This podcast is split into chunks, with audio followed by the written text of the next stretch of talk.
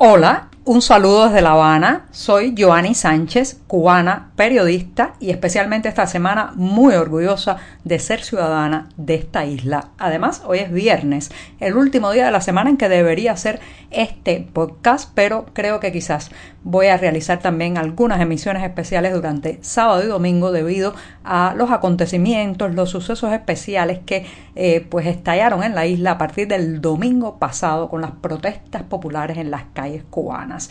La jornada, bueno, ha amanecido soleada con algunas nubes aquí en la capital cubana y todavía con muchísima presencia policial y también de efectivos vestidos de civil en las calles de La Habana. Así que abriré de par en par esta ventana 14 para asomarme e invitarlos a ustedes, claro está, a que se asomen junto a mí a los temas y las noticias más importantes de este 16 de julio de 2021 aquí en Cuba. Hoy, hoy voy a empezar hablando de un tema que nada más que mencionarlo pues levanta muchos temores, suspicacias y también ira en los cubanos y son las brigadas de respuesta rápida. Pero antes de decirles los titulares voy a pasar, como es tradición en este programa, a servirme el cafecito informativo que está recién salido de la cafetera. Lo pongo en la taza, lo dejo refrescarse brevemente y mientras tanto les comento los titulares de este viernes. Ya les adelantaba que iba a hablar, perdón, de las brigadas de respuesta rápida. Sí, ¿qué son y cómo se están activando ahora mismo en esta isla?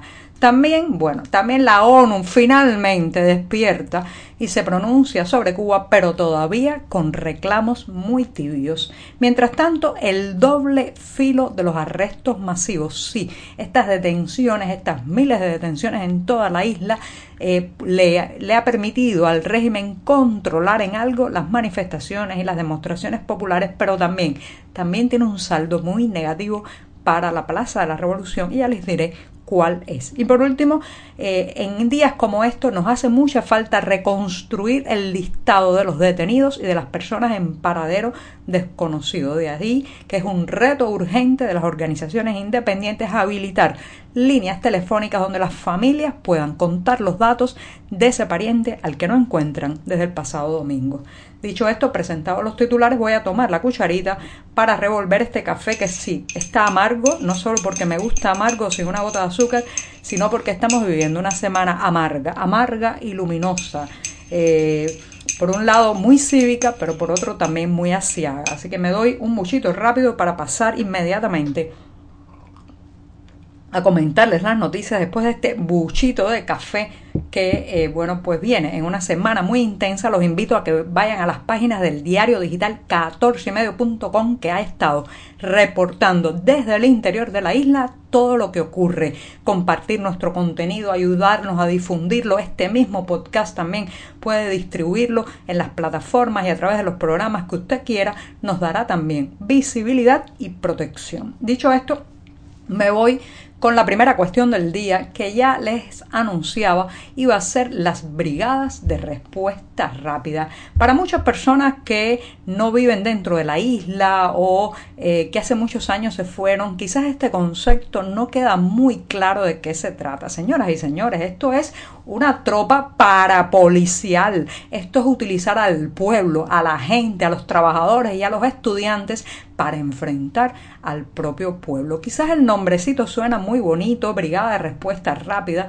pero en la práctica son matones armados de palos, eh, también barras de metal, eh, piedras que son organizados, trasladados muchas veces y asusados por el oficialismo para que enfrenten a sus propios vecinos, a sus propios colegas de aula, a, la persona que ni siquiera conocen por qué está protestando, pero que les han dado la orden de irle arriba. Esto lamentablemente que lo vimos mucho en los años 90, cuando la crisis económica eh, que el oficialismo cubano llamó con el eufemismo de periodo especial, en esos años muy difíciles y temeroso de que eh, ocurriera un estallido social como realmente ocurrió en agosto de 1994 con el maleconazo, bueno, pues Fidel Castro, temeroso de eso, hizo eh, las, eh, o sea, creó, ideó las brigadas de respuesta rápida, entre otras razones porque quería evitar esas imágenes de las que hemos visto tanto en los últimos días, sí, las imágenes de los uniformados golpeando, las imágenes de los policías disparando a la multitud, las imágenes de las fuerzas del orden que tendrían que controlar la armonía, evitar la delincuencia y sin embargo yendo encima, reprimiendo y machucando literalmente a eh, personas pacíficas que estaban protestando. Entonces, eh, estas brigadas de respuesta rápida fue una idea un poco maquiavélica, como muchas de las cosas de Fidel Castro, la mayoría de las ideas de Fidel Castro, y las puso en práctica en aquel año. Se probaron también, probaron músculos eh, con la explosión social de agosto, reitero, de 1994, pero ahora están de vuelta. Es como un déjà vu, un fantasma del pasado que no acabamos de sacudirnos, porque evidentemente el régimen se siente nervioso, tiene miedo, tiene miedo de los ciudadanos. Los ciudadanos eh, teníamos tanta hambre que nos comimos el miedo y ahora tenemos tanta ira que le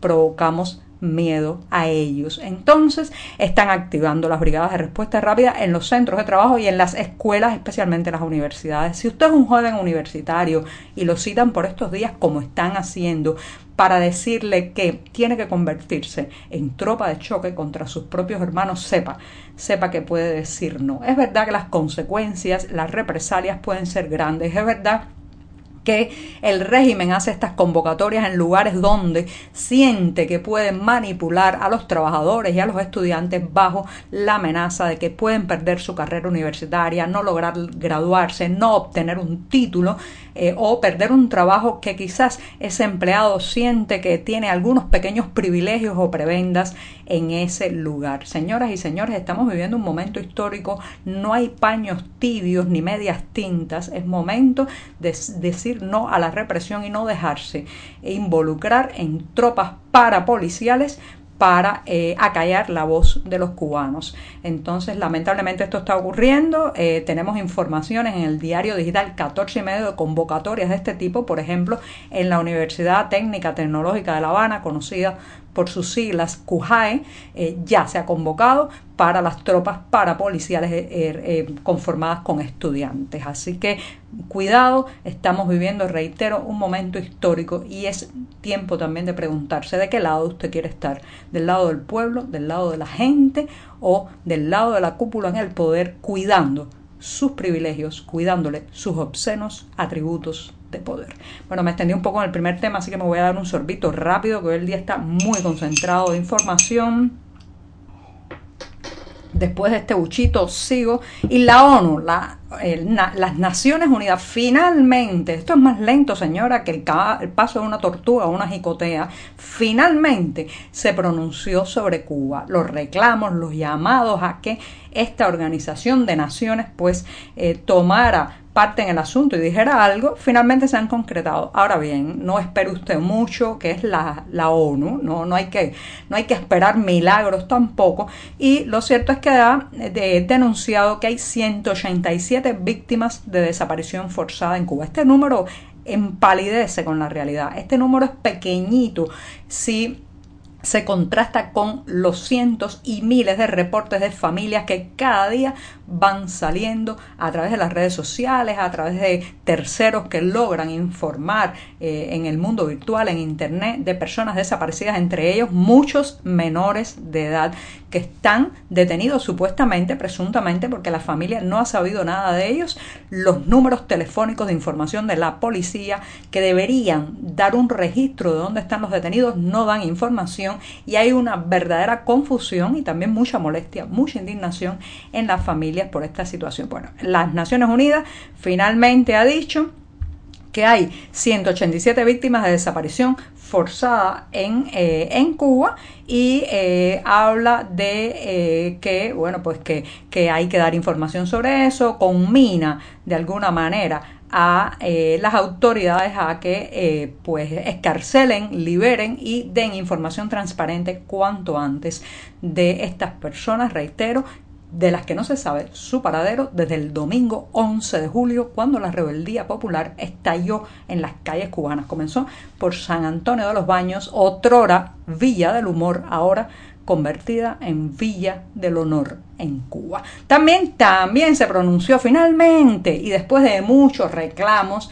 la alta comisionada de las Naciones Unidas por los Derechos Humanos, Michelle Bachelet. Ya saben que tiene Bachelet un largo historial de concomitancias, complicidades y silencios con la Plaza de la Revolución de La Habana. Mucha simpatía ideológica, pero al final no ha, no ha quedado de otra, ha tenido que pronunciarse, también muy tímidamente, pidió la urgente liberación de todas las personas que han sido detenidas por ejercer su derecho a la libertad de reunión pacífica, opinión y expresión. Bueno, algo es algo, tampoco hay que poner las esperanzas ni las ilusiones en Naciones Unidas ni en la señora Bachelet, pero lo cierto es que lo ocurrido eh, esta semana, señoras y señores, parece que no va a poder eh, pasar bajo la alfombra, no va a poder esconderse, no va a poder silenciarse.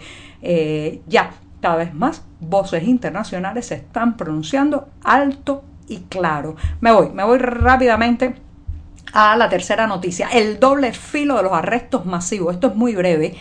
Cada una de esas personas que está arrestada, desaparecida, es una familia que el oficialismo cubano acaba de ganar como enemiga. Se ha ganado miles y miles de opositores en todo el país. Esas familias, esos hogares donde la semana pasada probablemente no se hablaba de política o se hablaba en voz muy baja, ahora están indignados, ahora están gritando a voz en cuello. Esta jugada represiva tiene un doble filo, un costo enorme social y político para Miguel Díaz Canel, para el Partido Comunista y para el castrismo. Y es que de pronto le acaban de pisar el callo del pie muy duro, prácticamente le quitaron el pie completo a miles de familias en esta isla que no van a volver al silencio ni tampoco a la aceptación pasiva de lo que viene. Me voy rápidamente. Necesitamos, señoras y señores, si alguien está escuchando este programa, hay serias limitaciones para el acceso a Internet. Las plataformas Telegram, WhatsApp, la mensajería instantánea, la mayoría de las redes sociales, YouTube,